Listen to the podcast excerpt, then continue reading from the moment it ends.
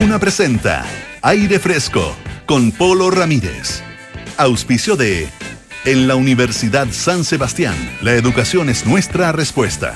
Y descubre todo lo que Red Dávila puede hacer por tu salud. Duna. Sonidos de tu mundo. ¿Qué tal? ¿Cómo están ustedes? Muy buenas tardes, bienvenidos a una nueva edición de Aire Fresco aquí en Radio Duna en este día miércoles 24 de enero.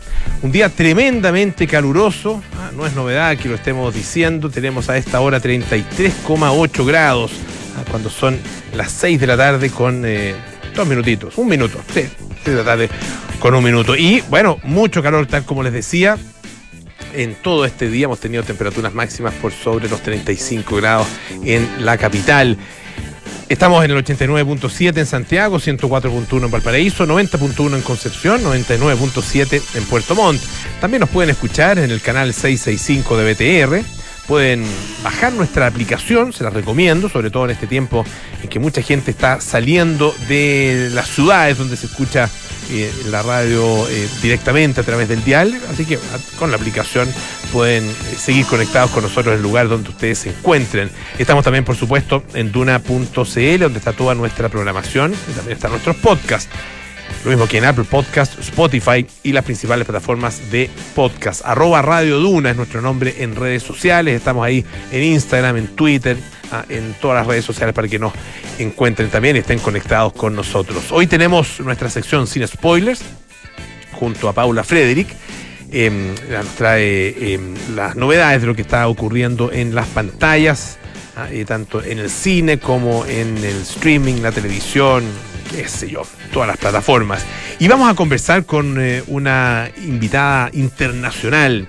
Ella es periodista, fue diputada, diputada en Cataluña, eh, es analista política, eh, también novelista. ha cubierto como corresponsal distintos conflictos, como la guerra entre Etiopía y, Eritrea, la guerra de los, de los Balcanes, la guerra del Golfo también la caída del muro de Berlín, ah, el asalto al Parlamento ruso, una serie de eh, procesos eh, muy interesantes y, muy, de gran repercusión en el ámbito internacional. Además es novelista, ah, entre sus novelas em, está, por ejemplo, eh, Rosa de Ceniza, El espía del Ritz, ah, también es otra de sus novelas y, tiene también publicado varios libros de actualidad, como Basta, por ejemplo, que se refiere a la condición de la mujer en el Islam. Ah, em, tiene otro, otro libro que se llama eh, Atrapados en la Discordia sobre el conflicto israelí-palestino. Así que interesantísima conversación la que tendremos con Pilar Raola ah, en algunos minutos más acá en aire fresco. Em, a ver, hay harta cosa que está que anda dando vuelta. Em, una, una noticia que es bien interesante. Eh, fíjense que es más que una noticia, es eh, tiene que ver con un documental. Ah, eh, es un documental que se llama Anthony Burgess Más allá de la naranja mecánica, ah, producido por el canal de televisión Arte. Ah, que se estrenó hace algunos días, está en filming, no sé si se puede ver, se puede ver acá también en filming. Bueno, y habla acerca, este documental acerca de la relación que tuvo Anthony Burgess con eh, su, obra más famosa. Ah, eh, una relación compleja. Ah, em, fíjense que cuenta que esta, esta, mm, este documental, cuenta una nota del diario El País, eh, es una película que parte de un manuscrito ah, que es inmediatamente posterior a la película y encontrado después de la muerte de eh, Anthony Burke. Se llama La condición mecánica. Y ahí explicaba los temas de la novela. Ah, y se defendía de quienes la acusaban, que fue una acusación muy, muy eh, presente después del estreno, sobre todo de la película, ¿no es cierto?, de Stanley Kubrick, ah, em, eh, de, lo acusaban de glorificar la criminalidad. Ah, de hecho, se acusó también de haber provocado crímenes reales en contra de mendigos, por ejemplo. Ah, eh, tal como ocurre en, eh, en, la película, ¿no es cierto? Eh, en un momento, y, en algún minuto esto ocurrió también en, en, la vida real, y algunos, algunos de estos atacantes mencionaron en su momento la inspiración en La Naranja Mecánica, la obra cumbre, ¿no es cierto?, de Anthony Burgess. Dice, todas las obras de arte son peligrosas. Ah, mi pequeño hijo intentó volar después de ver Peter Pan de Disney. Tiene un punto ahí. Agarré sus piernas justo cuando se disponía a saltar por la ventana de un cuarto piso.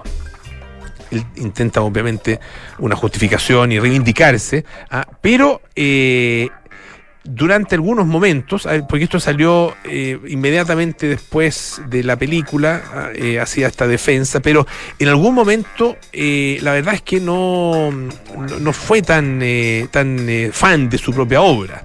Ah, de hecho, en algún minuto como que renegó de ella. Ah, eh, particularmente por la repercusión ah, que, había tenido este, este eh, no solo la, novela, ¿no es, cierto?, sino que sobre todo eh, la película, que es levemente distinta la novela. De hecho, el final es distinto. El final se nos voy a contar porque la verdad que es una película, una novela y una película de los años 60, fines de los 60, así que se puede obviamente contar más o menos de qué se trata. Ustedes la recordarán, la historia de Alex, ¿no es cierto?, este joven, un delincuente juvenil amante de Beethoven, que junto a, su, a sus amigotes, los, sus drugos, así se, llamaban, eh, se dedicaba, básicamente a eh, pegarle a gente, a atacar, a violar incluso, eh, hasta que él bueno, es detenido y se le somete a un tratamiento experimental se, le conoce como se le conocía como la técnica Ludovico, y lo que se trataba era de acondicionarlo a través de eh, una, serie de procedimientos que iban a borrar de él los impulsos eh, violentos. Eh, y bueno, lo que va pasando es que finalmente se convierte en una persona sin ningún tipo de, de, moral, ¿no es cierto? Pero tampoco con libertad. La naranja mecánica alude en las palabras de su autora a la, dice la aplicación de una moralidad mecánica a un organismo vivo que rebosa de jugo y dulzura. Y tiene, bueno, escenas que son tremendamente duras. En el, em, en el documental se recuerda que una de esas escenas, la que tiene que ver efectivamente con una, una violación, está muy conectada con eh, su propia vivencia. Ah, eh, a él, ah, el año 1900, en 1942 lo atacó en su casa, digamos, eh, un grupo de soldados, soldados estadounidenses, desertores, 1942, esto fue en Londres, en la casa, bueno, atacaron a su mujer, ah, la golpearon brutalmente y ella perdió el hijo que esperaba. Y a partir de las hemorragias que, significaron, o sea, que, tuvo, digamos, producto de, esta, de este ataque, ella algunos años después eh, murió. Eh, y claro, obviamente es bastante fácil encontrar eh, las, similitudes, ¿no? Porque en la escena de la película, cuando atacan una casa, es la casa justamente de un escritor. Y el escritor está trabajando, terminando, de hecho, un manuscrito que se llama precisamente La Naranja Mecánica. El documental cuenta después cómo, eh, después del regreso a Inglaterra, ah, tras haber trabajado en una colonia británica en Malasia y en Brunei, eh, el escritor se encuentra con este clima de, de crecimiento de la delincuencia juvenil. Ah, eh, y bueno, ahí surge entonces la idea de, este, de este libro, a partir también de em, los estudios de Skinner, el famoso eh, psicólogo ah, em, eh, que se, llama Bruce Frederick Skinner, ah, que em, plantea el tema del conductismo ¿no? y cómo en este caso a través de una, cierta terapia ah, se le puede efectivamente modificar la conducta eh, a una persona. Interesante, ojalá que, se pueda ver también acá en nuestro país, porque habla mucho acerca de una película que, bueno, un libro y una película que fue tremendamente eh, influyente ah, eh, en, el mundo, también acá en Chile en, su minuto. Em, dice también esta nota, esta nota que está bien interesante del diario El País, que la Naja Mecánica fue, fue, publicada en el año 1962 eh, y,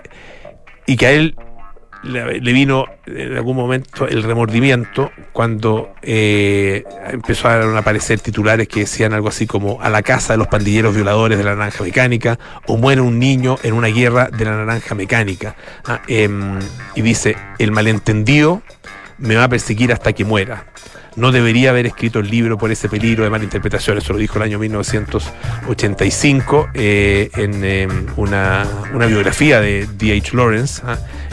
donde hacía una comparación entre el escándalo del amante de Lady Chatterley y lo que había pasado con, también con su película. ¿ah? Eh, así que interesante esta, este documental, más allá de la naranja mecánica, documental sobre Anthony Burgess. Hay una nota bien eh, que bien sorprendente. Ustedes lo deben haber visto en las imágenes, porque eh, apareció en televisión, está en distintos lados. El eh, barco, el, que es un, un, crucero, que se llama Icon of the Seas, ¿ah? ícono de los mares. Bueno, es un, un, crucero para 8.000 personas que tiene son, como cerca de 400 metros de, largo. ¿ah? Es gigantesco, 20, tiene 20 pisos. ¿ah? considerando los que están ahí, eh, sobre la línea de flotación, los que están debajo también de la línea de flotación.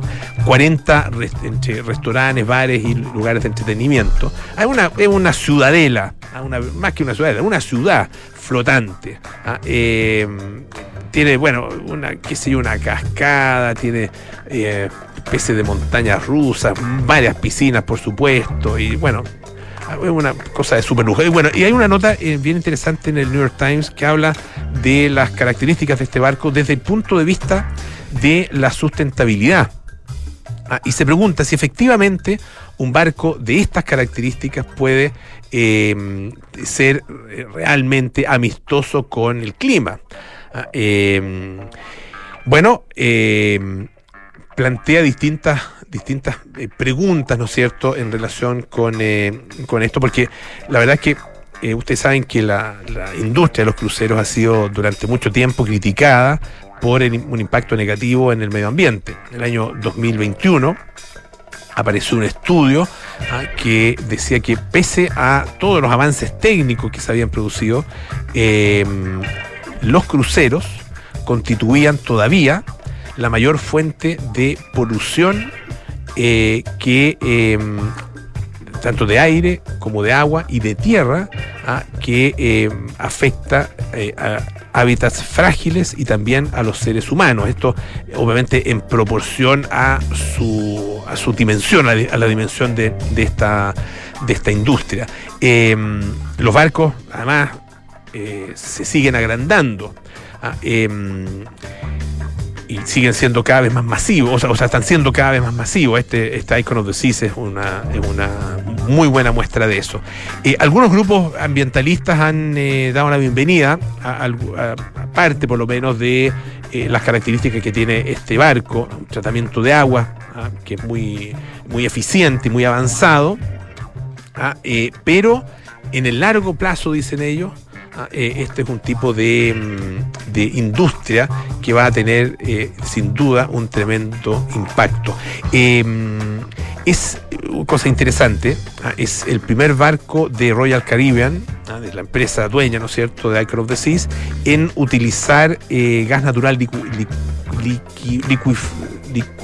¿cómo se dirá? ¿Liquifado? No, liquificado, liquificado, liquificado, eso, gracias Richie, gracias Fran liquificado. Oye, la palabra.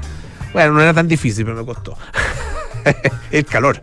Eh, que es, un, que es un tipo de combustible fósil, ¿no es cierto? Pero que es una alternativa más, más limpia eh, a eh, el, petróleo, bastante más limpia que el petróleo.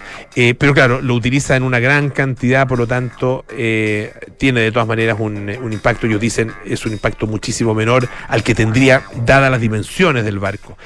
Em, ahora, es el problema de largo plazo lo que, lo que plantean los eh, ambientalistas como su principal preocupación. Porque pese a que eh, este tipo de gas natural ah, tiene un eh, porcentaje menor, ¿no es cierto?, de dióxido de carbono ah, que los tipos de combustible que, habitualmente se usan en la industria marina, ah, dice es al mismo tiempo es sobre todo metano.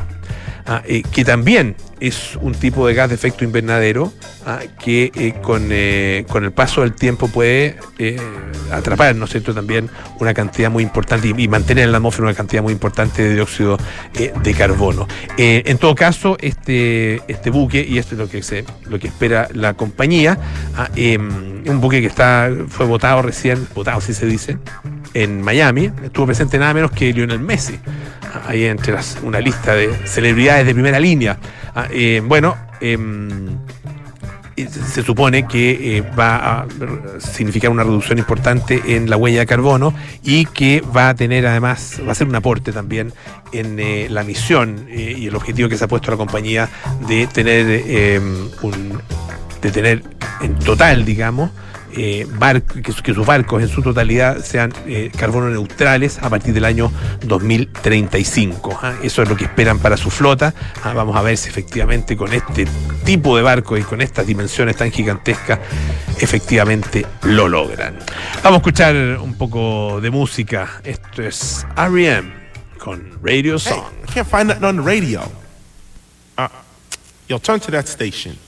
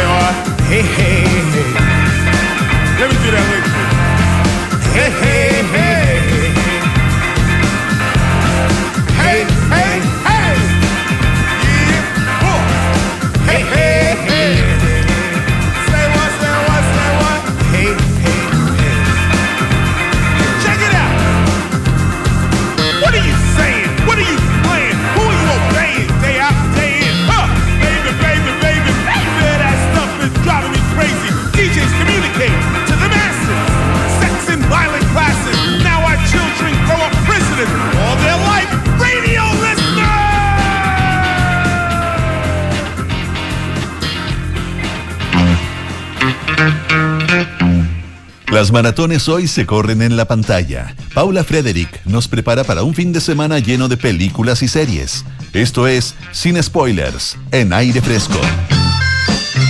Hora de cumplir con una misión, con una tarea eh, encomendada.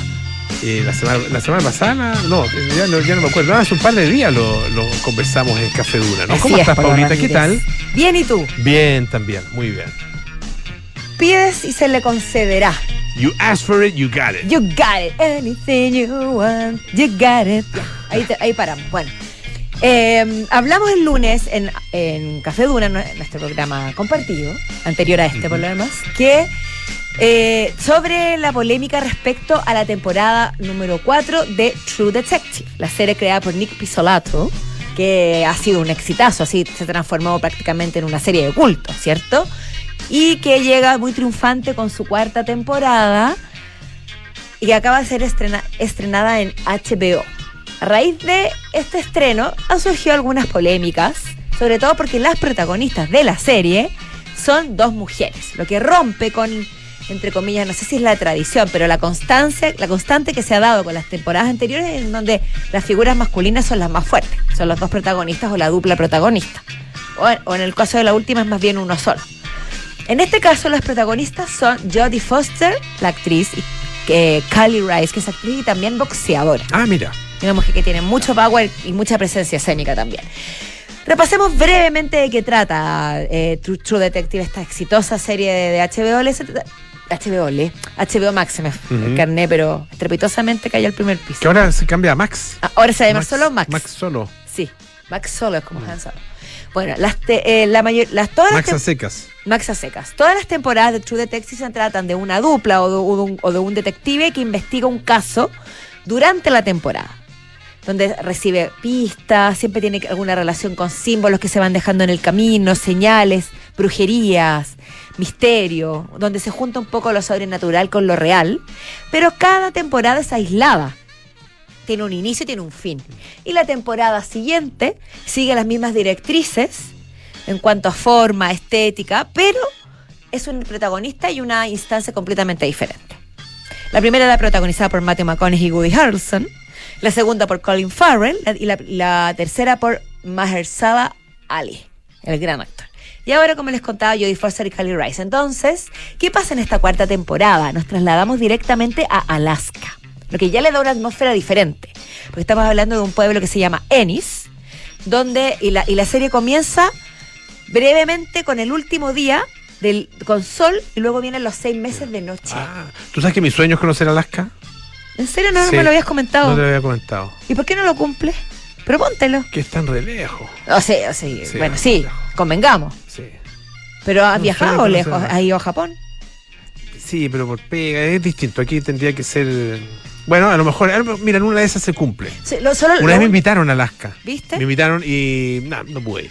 Mira, lo, único que te estoy transmitiendo es que no lo deseches. No lo sé. No, no, no. No digo que nu- sea nunca fácil. hay que desechar esa- No, es- esos sueños. Fácil no es.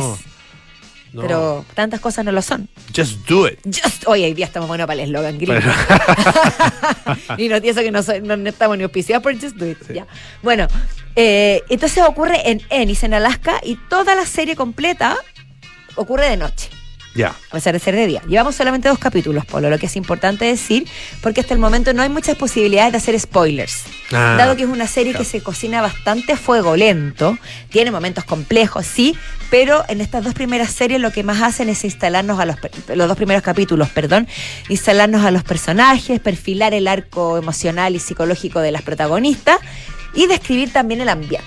Entonces, ¿cuál es el hecho que gatilla la investigación de esta eh, de- detective? Se trata de la repentina desaparición de ocho integrantes, ocho científicos que están instalados en la estación de investigación ártica Salal.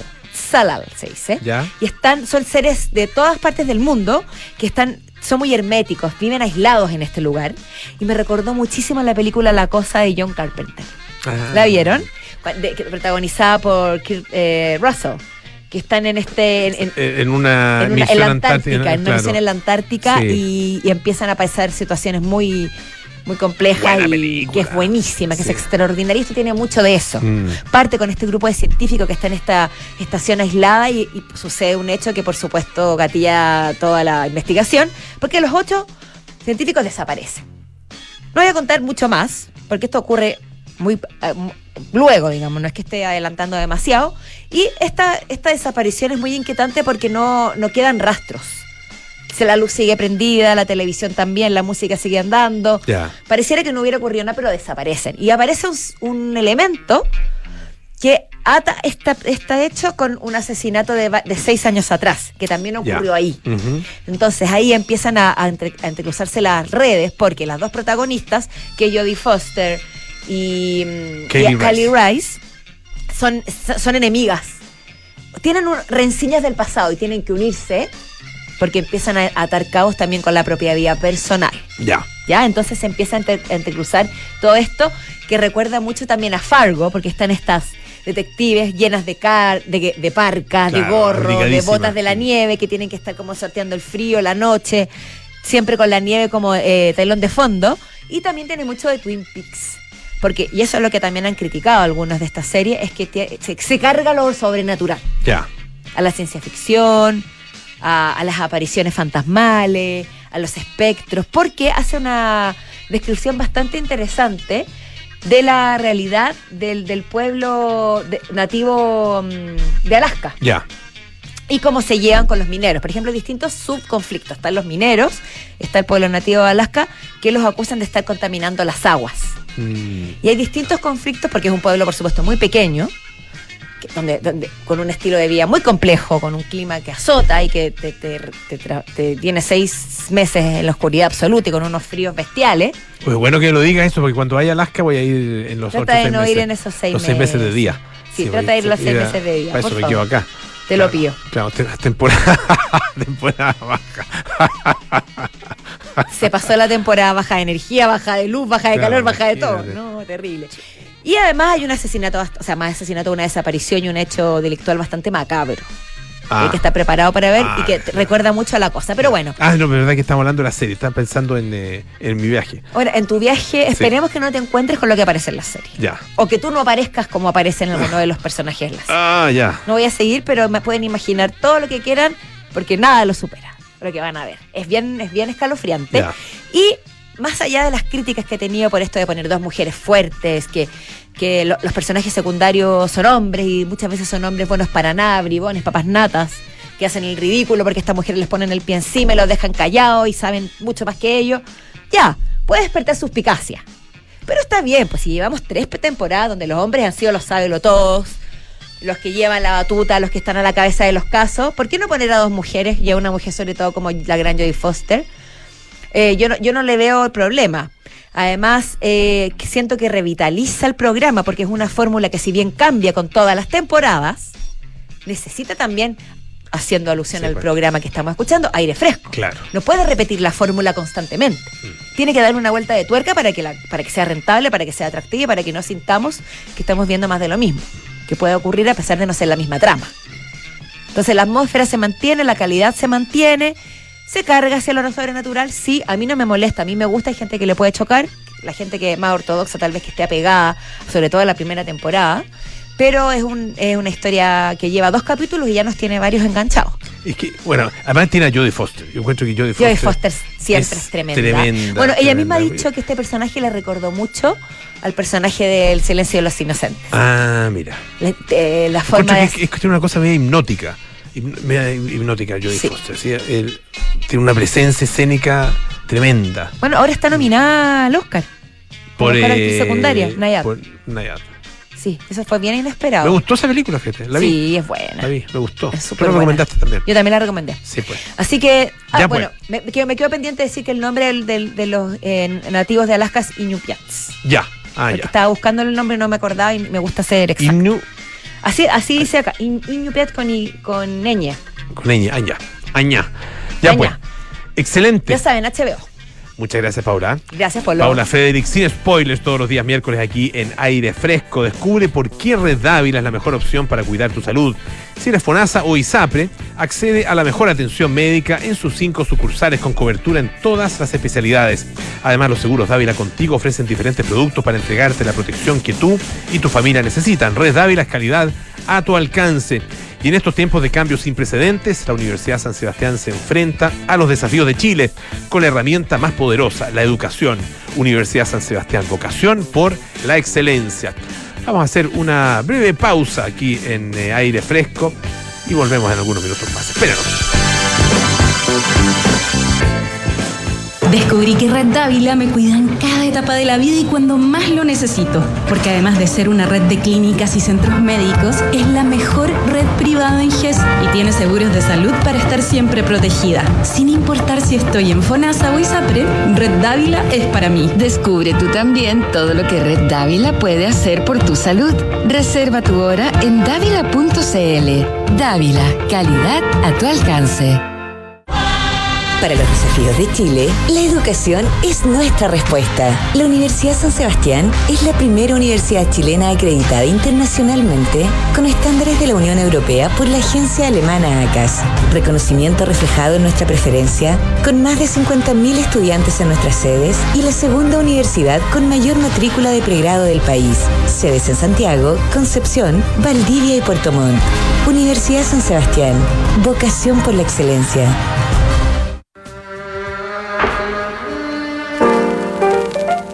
La banda escocesa Franz Ferdinand apareció como una de las ofertas más interesantes del nuevo milenio, con su mezcla de post-punk y música bailable junto a una propuesta estética irresistible.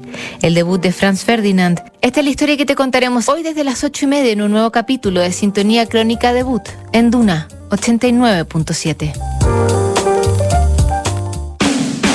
Estás en aire fresco con Polo Ramírez.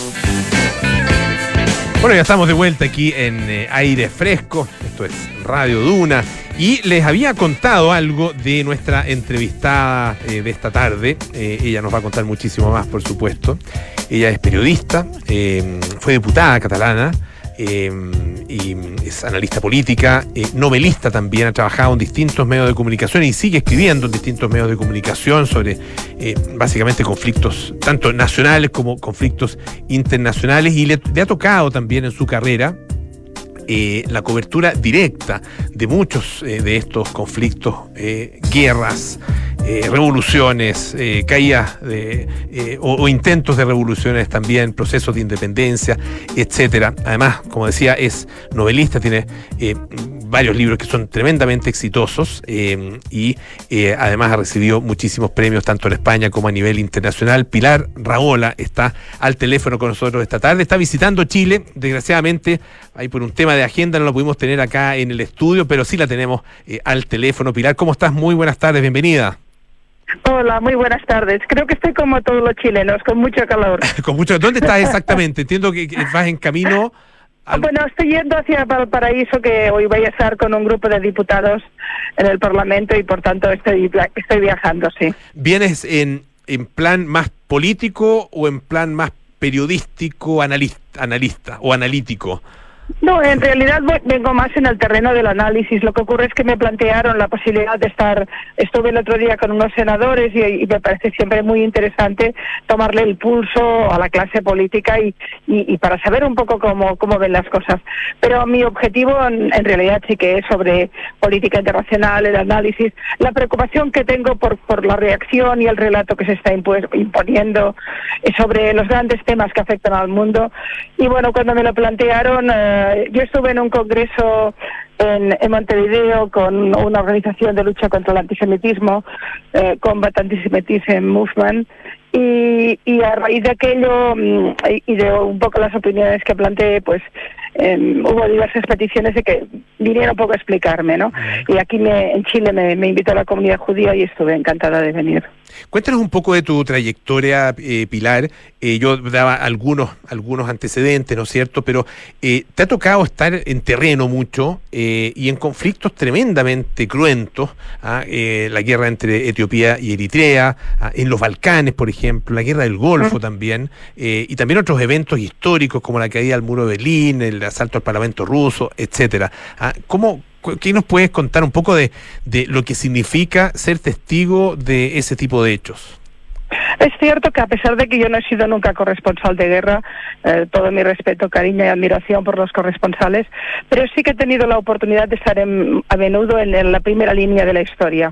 Ciertamente todos estos conflictos estuve en la guerra de Etiopía, de Etiopía con Eritrea hace muchísimos años, aún estaba Mengistu Haile Mariam, aún hablábamos del régimen comunista, que tuve una, de las experiencias más impresionantes porque las guerras africanas son siempre terribles y además no, no les importan a nadie.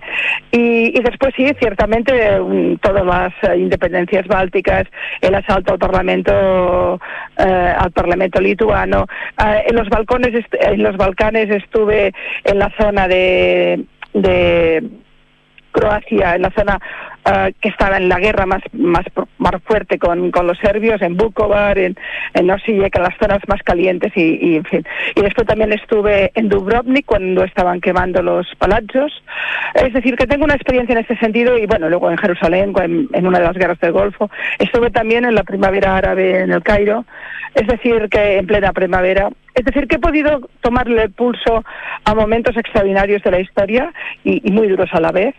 Y bueno, y uno no sabe cómo va entrando y, cómo va, pero es, ser observador en momentos tan claves realmente impresiona y te cambia por dentro. ¿Y cómo podrías eh, hacer un poco el parangón entre lo que una persona puede observar directamente en eh, ese tipo de, circunstancias tan dramáticas y la imagen que se, eh, que se representa, digamos, a través de los medios de comunicación. Ah, eh, porque mm. hay, hay evidentemente una, una distancia que porque va, pasa, bueno, obviamente por la mirada del ser humano y pasa por una serie de eh, sesgos, de prejuicios a veces, eh, de incapacidad tal vez de, incluso de hacer una representación eh, ecuánime u objetiva de, la, de, de, esas realidades. Ah, cuéntanos un poco ese, esa, qué resulta de esa comparación.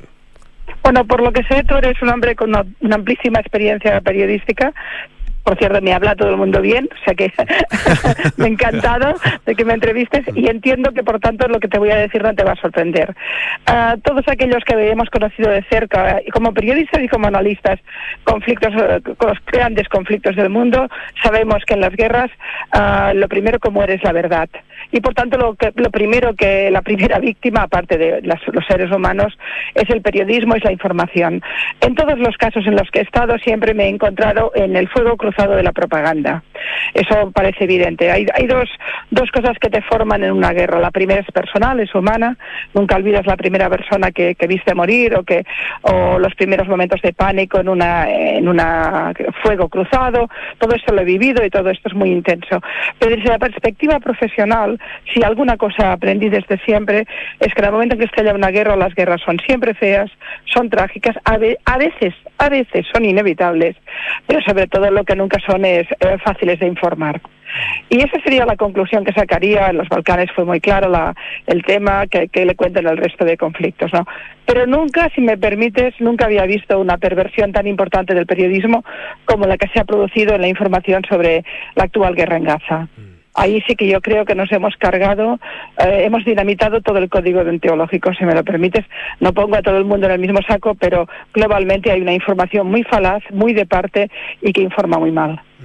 Eh, ¿Eso en qué, en qué lo notas y, por qué eh, crees tú que esa, esa mirada que, o, o, esta descripción que tú haces ha tomado este características eh, incluso globales, porque no estamos hablando aquí de eh, una mirada hacia un, hacia un país u otro, digamos, sino que, ah, de acuerdo con tu visión, eh, esto considera o involucra a medios de comunicación en todas partes del mundo en todas partes del mundo y además nos está fallando el periodismo no en lo más eh, banal, no estamos hablando de pequeñas webs o de las redes, estamos hablando de grandes medios de comunicación que han hecho portadas absolutamente indecibles y, si me permites, indecentes. Pero no hace falta ir muy lejos. Ayer mismo en, un periódico español, en el diario El Mundo, que es un diario además, con, perdón, antes de ayer, que es un diario teóricamente conservador. Había una gran foto con unos tipos de Hamas y el titular era una conversación con los mártires de, Hamas. Ese era el titular. Unos tipos que acaban de masacrar a más de mil personas de las maneras más brutales y terribles, con violaciones masivas, con secuestros de niños, etcétera. Lo que ya sabemos. Y, y el titular era ese y el subtítulo era ah, hablamos con los soldados ah, de la organización islamista Hamas que resisten eh, los, los embates eh, del ejército israelí.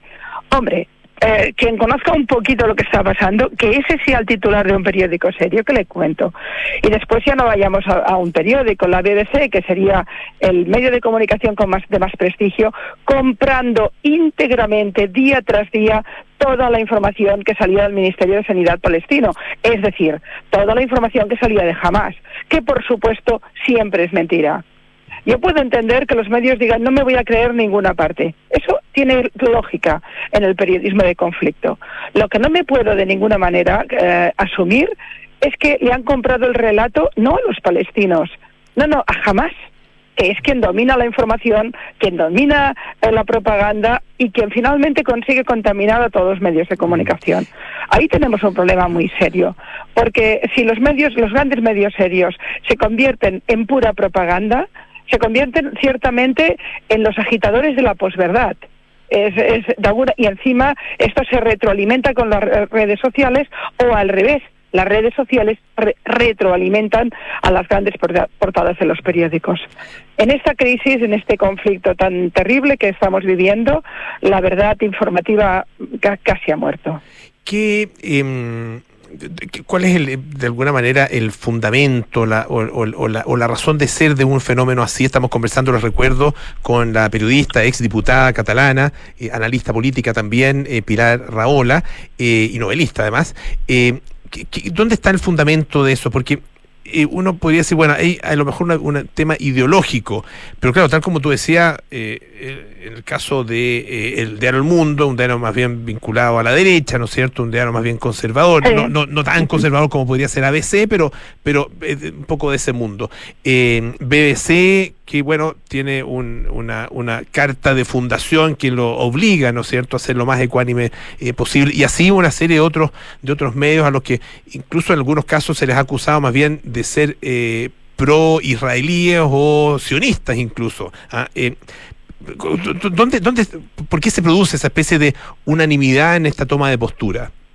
Bueno, la verdad es que periódicos pro-israelíes no he visto ninguno en ningún lugar del mundo, pero bueno, puede ser, puede ser, que tampoco sería correcto. Es decir, yo creo que el periodista no tiene que hacer de ideólogo ni de activista, tiene que sencillamente intentar explicar los hechos con la máxima complejidad.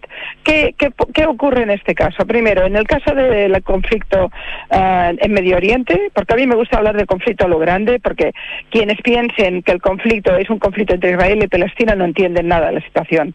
Ahí tenemos un, una- un problema enorme eh, que tiene como factor fundamental a Irán, que tiene una cantidad enorme de, de- de motivos y planteamientos geopolíticos y también eh, energéticos, que nunca lo recordamos. Ahí hay una alianza entre Irán y Rusia, ahí el papel de China, ahí está Hezbollah, están los Houthis del Yemen, todo esto interactúa en lo que está ocurriendo en la guerra en Gaza. Entonces, el periodista lo que tiene que hacer es, primero, levantar el foco y, entender todo el contexto, porque si no, no va a poder explicar la, la situación. Eso es lo primero que falla. No tenemos grandes expertos eh, de, eh, de periodismo internacional, no los hay. Y algunos de los que están son muy ideológicos. No es como antes que buscábamos al el- el experto en política internacional de la redacción, que era el tipo sabio que había estado en cuantas guerras. Hoy no. Hoy cualquier becario con, el, con Wikipedia te hace una crónica de guerra. Es decir, tenemos ahí un problema de banalización del periodismo. Esa sería la primera. La complejidad desaparece y la noticia se vuelve maniquea. Los buenos y los malos, las víctimas y los verdugos, cuando es evidente que es más complejo. Lo segundo es el papel de las redes sociales. Ah, los grandes medios de comunicación, todos los que trabajamos en, en grandes medios, tendemos a despreciar las redes. Son, son el aspecto menor. Sin embargo, tienen una capacidad extraordinaria de sinergia y de, y de presión en los medios. La BBC, porque publica de golpe unas cifras eh, de muertos que no están contrastadas por ninguna fuente? Porque si lo dicen las, las, redes y lo dicen masivamente, tampoco quieren quedar fuera de la noticia. Al final es una información fast food, de comida rápida, muy deprisa, ¿no? Y perdemos también ahí la complejidad y la veracidad. Y después está la presión de, del relato, el relato mayoritario. El relato mayoritario hoy por hoy criminaliza a Israel y por tanto quién quiere el problema de, de, bascular o de ser más equitativo. No, no, me apunto a la, a la marea anti-israelí porque eso me va, me va a quedar mucho mejor, voy a parecer más solidario, más bueno, más ético y, por tanto no me hago preguntas. Yo creo que es una suma de factores que nos han llevado a un punto donde algún día estudiaremos en las universidades cómo fracasó el periodismo en, en explicar este conflicto. Eh, Pilar, eh, ahora el eh, yo, estaba en Israel eh, y estuve, estuve en Gaza mm. también. sí, yo eh, también estuve en Gaza. Y, la verdad, bueno, estuve en un minuto en que obviamente no, no, estaba la tensión que existe hoy día, fue un momento, pero, pero había habido enfrentamientos importantes, no sé, un par de meses antes de, que yo estuviera allá y, se veía un nivel de destrucción muy, muy potente, ¿no? Había se habían atacado bueno, distintos edificios, ahí había una, una destrucción importante. Eh, y claro, eh, estando allá, a mí me pasaron dos cosas. Uno, primero, eh, la, la palpar la complejidad, lo que tú decías, la, la, realmente una complejidad histórica tremenda, que es un tema que tiene, tiene décadas, ¿no es cierto?, de fundamento, eh, es, muy difícil de, de, comprender en un primer lugar. Pero me pasó otra cosa, no sé, te quería preguntar un poco sobre esa mirada. Un problema también muy difícil de resolver. Ah. Eh, porque, porque depende, o sea, porque hay, hay, hay una especie de, de atrapamiento, ¿no es cierto?, eh, mutuo en términos de cuáles pueden ser las vías eh, de, solución, las vías de, de, salida ah, eh, de este conflicto, eh, donde falla en definitiva, por lo menos esa es la sensación con la que me quedé yo, falla la primero la voluntad y segundo, que tal vez es la razón por la cual falla la voluntad, eh, la confianza mutua, ah, como para poder efectivamente dar un paso que signifique eh, una, eh, una invitación de alguna manera a que el otro dé el paso siguiente. Ah, no sé cuál es la impresión que ah. tienes tú en términos de los caminos de, o las vías de solución. Mira, yo estoy convencido que la solución sería francamente más simple si no tuviéramos intereses geopolíticos en la zona. Es decir, yo estoy absolutamente convencida que cualquier posibilidad de paz cualquier eh, acuerdo posible para crear un Estado palestino, para encontrar una solución al conflicto, no está ni en Jerusalén ni en Ramallah, sino en Teherán. Y si no entendemos esto, no vamos a entender el resto. Es decir, eh, quien hoy por hoy eh, desestabiliza la zona, estoy absolutamente convencida que el ideólogo de la matanza de la masacre tiene más que ver con los servicios de inteligencia iraníes y con la propia Hezbollah que, con Hamas. Hamas no hace una matanza de esta sin que lo, sin que lo sepa lo Por tanto, eh, tú comentabas con razón, parece un conflicto casi imposible de resolver. En realidad no. A lo largo de estos 75 años ha habido cinco posibilidades, cinco acuerdos solventes para crear un Estado palestino. Las cinco veces el mundo árabe ha dicho que no al principio fueron los árabes, que eran, eh, recuérdenlo, eran eh, antes no hablábamos de palestinos, hablábamos de conflicto árabe, y eran los países árabes los que intervenían permanentemente, las guerras fueran con los países árabes, etcétera, cuyos intereses nunca fueron de un Estado palestino, tenían que ver también con intereses estratégicos. Ah, y ellos dijeron que no, yo me gusta recordar los tres nos de Jartún en el 68, cuando la Liga Árabe dice eh, no a la paz, no al Estado, y no a la tregua y no, y no a la existencia de Israel, ¿no? Es decir, eh, todo esto hace 70 y, el último acuerdo posible, ya no Camp David, que lo conocen todos ustedes, es que Ehud Olmer eh, hizo un planteamiento, Ehud Barak hizo un planteamiento, es decir, quiero recordar que en algunos casos incluso se planteó el 100% de Gaza, el práctica totalidad de Cisjordania y Jerusalén en de capital. Esto ha estado sobre la mesa y siempre han dicho que no. Es decir, mm, puede que haya, israelíes que sean mucho más eh, radicales, que no sé qué. Yo conozco muy bien la sociedad israelí. La inmensa mayoría está harta del conflicto palestino, no tienen ningún interés en Gaza, están convencidos que, que una zona palestina tranquilizada y, y pacífica sería un gran momento comercial y de vecindaje. Estoy convencida que los palestinos con quienes mejor se podrían entender es con los israelíes, que es un Estado fuerte, que es un Estado avanzado tecnológicamente, que además los ayudaría. Es decir, el problema no lo tenemos en que no haya acuerdo posible. Ah, ah, bueno, ahora que estamos en un conflicto tan sangrante que ahora no es el momento de plantear nada, ¿eh? Ahora que los hay, mire, el presidente de mi país, hay que reconocer al Estado palestino, pero ¿con quién? ¿Con qué fronteras? ¿Dónde? Es decir, ahora, pero si jamás acaba de decir en Qatar su líder político, ahora mismo, ayer o antes de ayer, que ellos no quieren un Estado palestino, sino que quieren una república islámica de destrucción de Israel.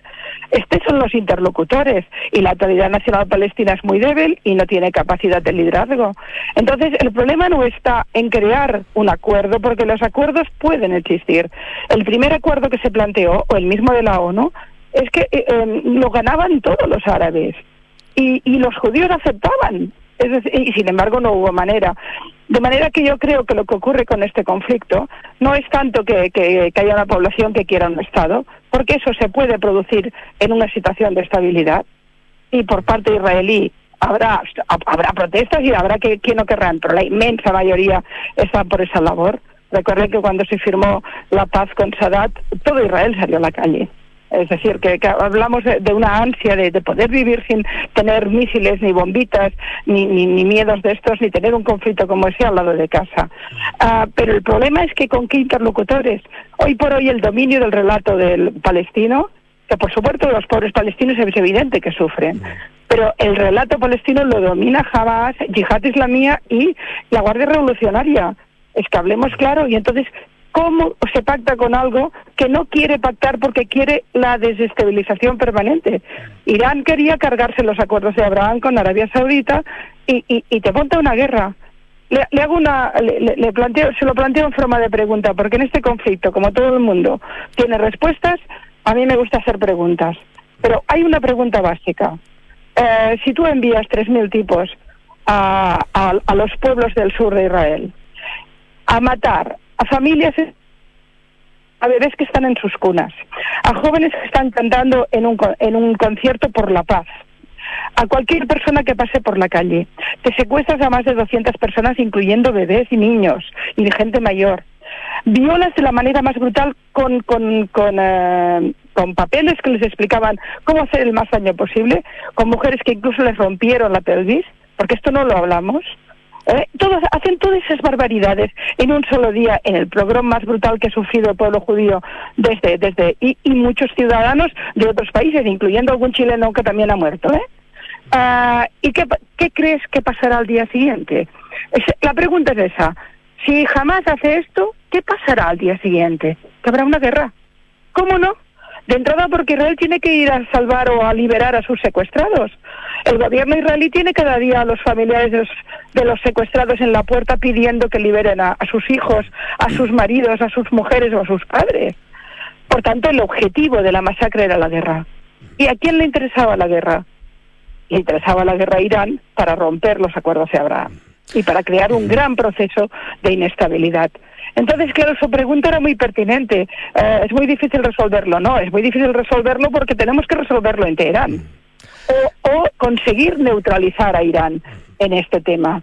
Y no parece nada fácil. Por eso está absolutamente alargado y enquistado el conflicto. Pilar Raola, periodista, exdiputada catalana, está acá en, en, nuestro país para distintas actividades. Eh, eh, analista política también, ha estado esta tarde acá en Aire Fresco. Muchísimas gracias por esta conversación. Yo eh, no sé si puedo decirte algo de tu presidente, no sé si me, me dejas. Sí, tenemos, un, sí, tenemos unos, unos, segundos. Te iba a preguntar si me estaba acabando el tiempo a propósito de ah, la perdón. actuación de, de, de, Es que no lo entiendo, no ya, entiendo, ajá. no entiendo al presidente de Chile. Ha abandonado a los chilenos judíos. Está gobernando por una parte del país y me parece terrible, me parece, eh, eh, no, no, sé si es consciente de que ha puesto Chile al lado de los peores países del mundo. La postura que tiene Boric es la que tiene Venezuela, es la que tiene Somalia, es la que tiene Irán, no es la que tiene Francia o Alemania. ¿Qué está pasando en Chile? Lo dejo ahí. Pilar Raola, muchísimas gracias por estar esta tarde acá en Radio Duna. Que estén muy bien. Gracias, gracias de verdad. Bueno, ya nos tenemos que ir, sí, pues rapidito nos vamos. Bárbara Espejo viene a continuación con, eh, después nada personal, con Matías del Río y Josefina Ríos. Bárbara Espejo con cartas notables, por supuesto. Terapia Chilense con María José Arturo Fonten y Álvaro Belolio y Sintonía Crónica de But con Bárbara Espejo y Francisco Aravena. Nosotros nos juntamos mañana para más aire fresco aquí en Radio. Chao, chao.